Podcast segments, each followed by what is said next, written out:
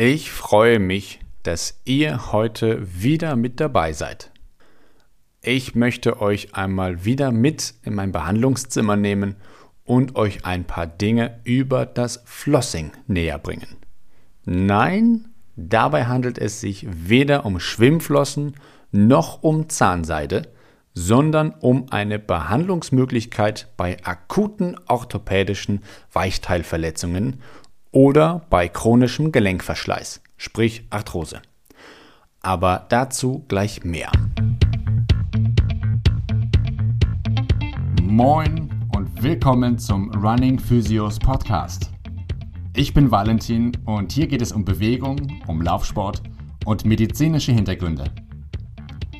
Dieser Podcast bietet eine Plattform, Antworten zu erhalten und neue Projekte zu beginnen. Lasst uns gemeinsam Fragen stellen. Fragen, die uns weiterbringen, Fragen, die uns Mut machen und Fragen, die uns verbinden. Schön euch mit dabei zu haben.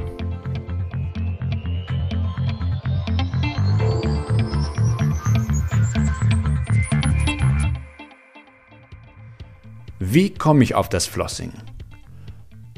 weil wir im Amateur- und Profisport viel mit Verletzungen zu tun haben und natürlich die Betroffenen so schnell wie möglich wieder fit machen möchten. Also hat man sich überlegt, wie man die natürlichen Heilungsphasen so optimal wie möglich gestalten kann. Denn beschleunigen können wir sie nicht wirklich. Allerdings dauern die meisten Regenerationen deutlich länger, als sie eigentlich müssten. Und auch im Laufsport kommen wir natürlich nicht an diesen Behandlungsmöglichkeiten vorbei. Normalerweise spielt sich diese und viele weitere Behandlungsmöglichkeiten nur hinter verschlossenen Türen oder auf der Trainingsfläche oder in der Spielerkabine ab, zu der man als Interessierter so einfach niemals Zugang bekäme. Heute nehme ich euch mit in die Kabine bzw. in meine Praxis und gewähre euch einen wertvollen Einblick. Also, wie gesagt, handelt es sich um eine Behandlungstechnik aus dem Profisport, die inzwischen auch im Amateursport, aber vor allem zu therapeutischen Zwecken von Physiotherapeuten und Ärzten angewendet wird. Manch erfahrener Sportler kann sich sogar selbstständig und eigenverantwortlich zu Hause selbst flossen. Es handelt sich um eine relativ neuartige Form der Therapie. Dabei schnüren sogenannte Flossbänder, die aus Gummi oder Latex bestehen, das Gewebe an der betroffenen Stelle regelrecht ab, während der Patient aktive oder passive Übung machen soll. Zweck des Flossings ist die Schmerzlinderung in Gelenken und Faszien und das Vergrößern des Bewegungsausmaßes der Extremitätengelenke, um die natürliche Beweglichkeit einer Extremität wieder herzustellen.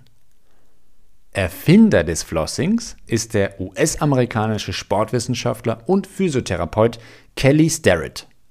Daraus entwickelte sich das sogenannte Medical Flossing, welches Ralf Blume, seinerzeit Chefphysio von Hannover 96 aus der ersten Fußball-Bundesliga, nach eigenem Leidensweg für sich entdeckt und nach Deutschland in den Profisport gebracht hat. So, was sind die Grundlagen des Medical Flossings? Zum einen bezieht sich das Ganze auf das Lymphsystem. Schwellungen und sogenannte pathologische Crosslinks behindern den Abtransport der lymphpflichtigen Substanzen. Das führt unter anderem zum weiteren Anstieg der Schwellung. Zum anderen haben wir das myofasziale System. Also Schmerzen entstehen bekanntermaßen durch Mikrotraumen im Muskel, Dabei kommt es in der Folge zum Austritt von Flüssigkeit und in der Folge darauf zur Schwellung des umliegenden Gewebes. Dadurch erhöht sich zum einen der Druck im Gewebe und zum anderen ist die Zirkulation sowie die physiologische Versorgung eingeschränkt. Dadurch entstehen Schmerzen. In der Folge kommt es meist zu einer Schonhaltung, was wiederum zu muskulärer Dysbalance führen kann, sowie zu einem adaptiven Haltungsschema. Subakute Schmerzen können zum Beispiel in genau solchen adaptiven Haltungsschemata ihre Ursache haben. Dadurch ergeben sich nämlich über bestimmte Zeiträume, wie zum Beispiel die bekannten oben genannten Crosslinks, unter der Haut innerhalb der Faszien zwischen Unterhautfettgewebe und den Muskeln oder in den intermuskulären Faszien. Das führt in der Folge zu einer schlechteren Gleitfähigkeit des Gewebes und kann dann wiederum in der Folge zur Bewegungseinschränkung, die wiederum zu Schmerzen führen können, kommen. Das vegetative Nervensystem besteht aus dem Sympathikus und dem Parasympathikus. Es reguliert grundlegende Überlebensfunktionen in Stress- und Gefahrensituationen. Es sorgt für die Arterhaltung und reguliert die Blasenfunktion sowie die Darmmotilität und die Ausscheidung. Bei chronischen Beschwerden, die sich auf den Bewegungsapparat beziehen, kommt es häufig zu Begleitbeschwerden wie zum Beispiel Tinnitus, Schlafstörungen, Reizdarm, Schwindel, Kopfschmerzen, Übelkeit oder Verdauungsprobleme, weil die einzelnen Systeme nicht nur in Wechselwirkung zueinander stehen, sondern teilweise auch ein Teil des anderen sind. Man sollte darauf achten, dass man nicht flosst, wenn zum Beispiel eine Latexallergie besteht. Wenn man maligne, also bösartige Tumore hat, auch Thrombosen oder Thrombembolien, akute septische Entzündungen und dekompensierte Herzinsuffizienzen hat. Das sind alles ganz klare Red Flags, also absolute Kontraindikationen. Sogenannte relative Kontraindikationen sind chronische Entzündung, Fieber, auch so Besenreißer und Krampfadern, abgelaufene Thrombosen, Hypotonie, also niedriger Blutdruck, Schilddrüsenfunktionsstörungen. Schwangerschaft kann ein großes Problem werden, also bei Schwangerschaft würde ich immer empfehlen, nicht zu flossen.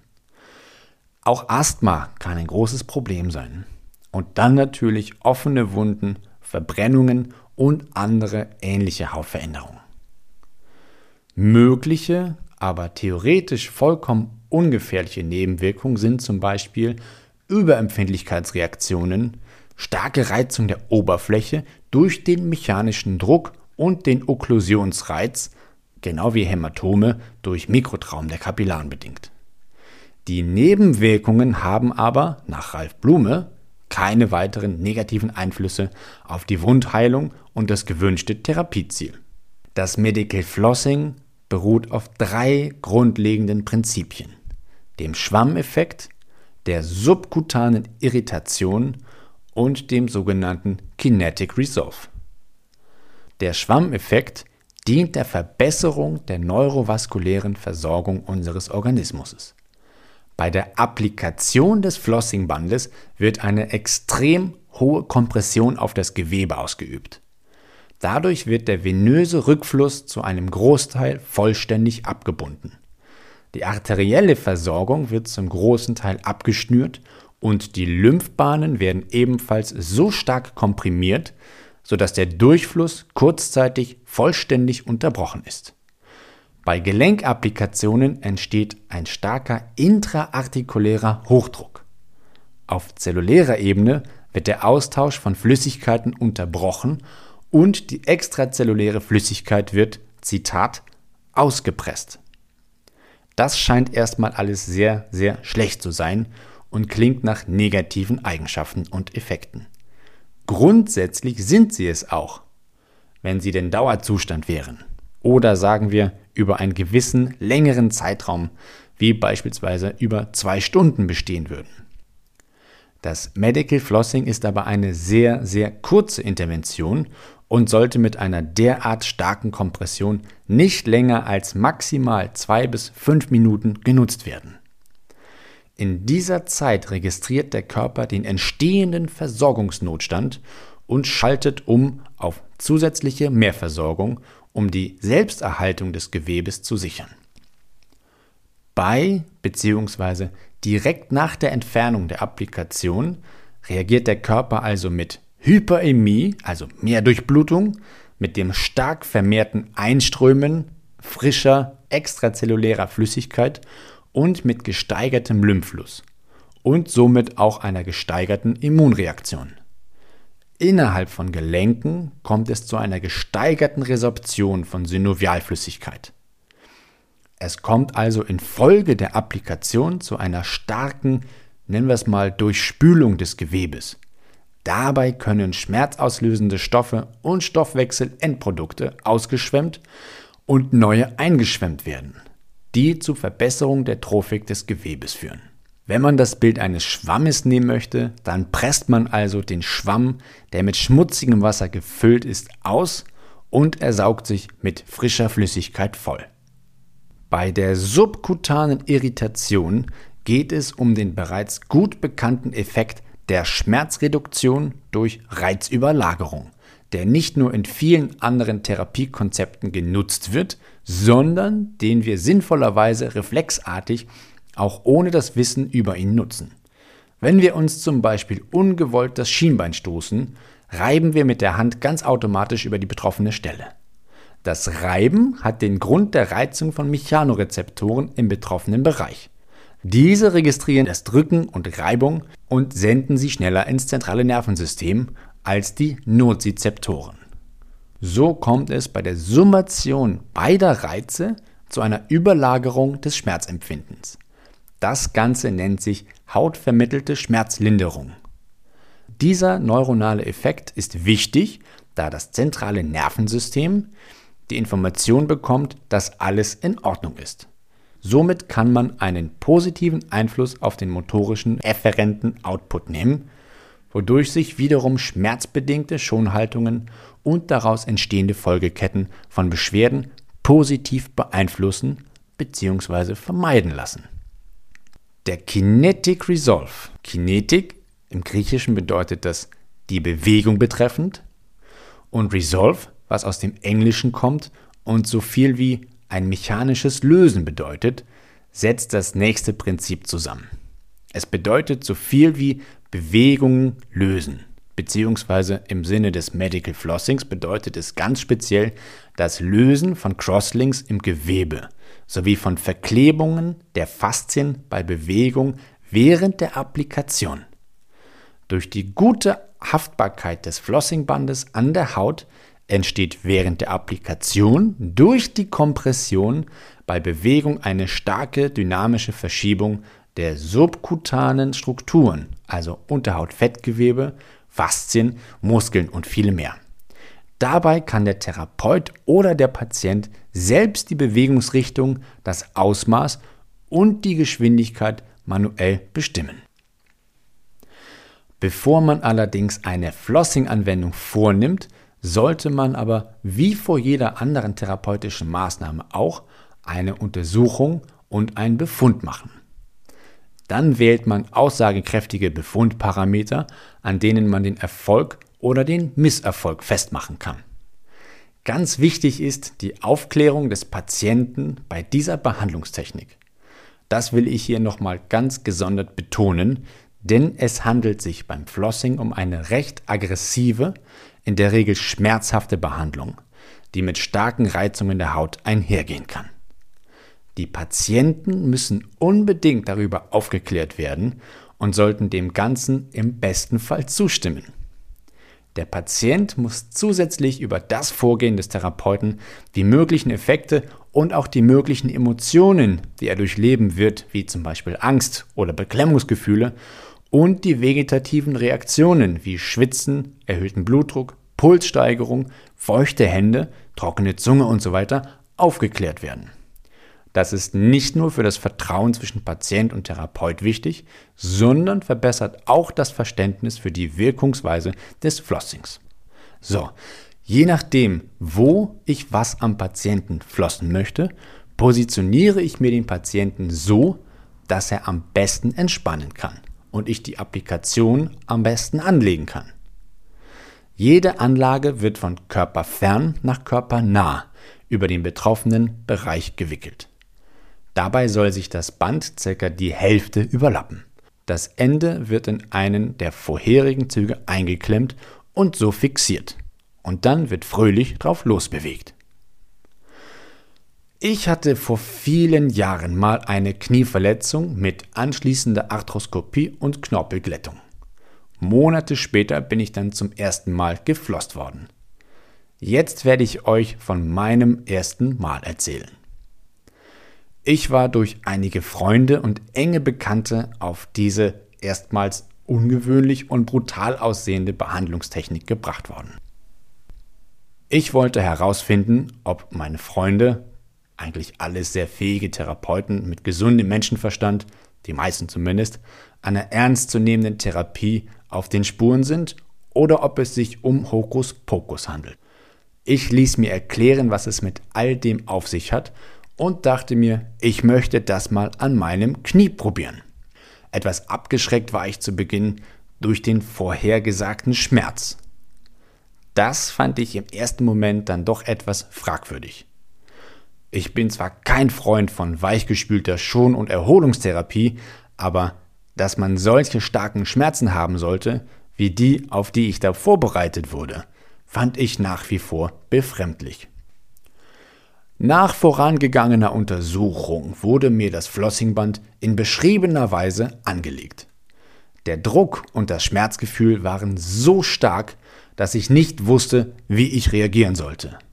Es überstieg all meine Erwartungen. Ich hatte Tränen in den Augen, musste gleichzeitig laut lachen und bekam sofort schwitzige Hände, einen hochroten Kopf, meine Herzfrequenz sowie mein Puls stiegen rasant an und ich bekam einen trockenen Mund. Zusätzlich blieb mir zwischenzeitlich total die Luft weg. Jetzt verstand ich, warum mir vorher explizit erlaubt worden war, den Therapeuten zu beleidigen. Ich entwickelte den ausgeprägten Wunsch, die ganze Welt zu beschimpfen, allen voran denjenigen, der mir dieses Teufelsband um das Bein wickelte. Während des Flossens hatte ich das Gefühl, dass meine Zehen ganz dick anschwellen und zerquetscht werden. Als nächstes musste ich aufstehen und wiederholte all die Bewegungen, die normalerweise die Schmerzen auslösten. Der Körper gewöhnt sich an fast alles, also auch an diese starke Schmerzen. Ich spürte nichts mehr von den ursprünglichen Schmerzen und das Gefühl, dass mir das Bein nach vorne weggleitet, konnte mit dieser Bandage gar nicht erst entstehen. Inzwischen machten mein Fuß und die Zehen einen sehr kümmerlichen Eindruck und hatten sich weiß verfärbt. Aber ich konnte sie noch etwas spüren. Zusätzlich sollte ich noch weitere spezifische Übungen im Stand und im Gang machen, um die Streckung des Knies funktionell zu forcieren.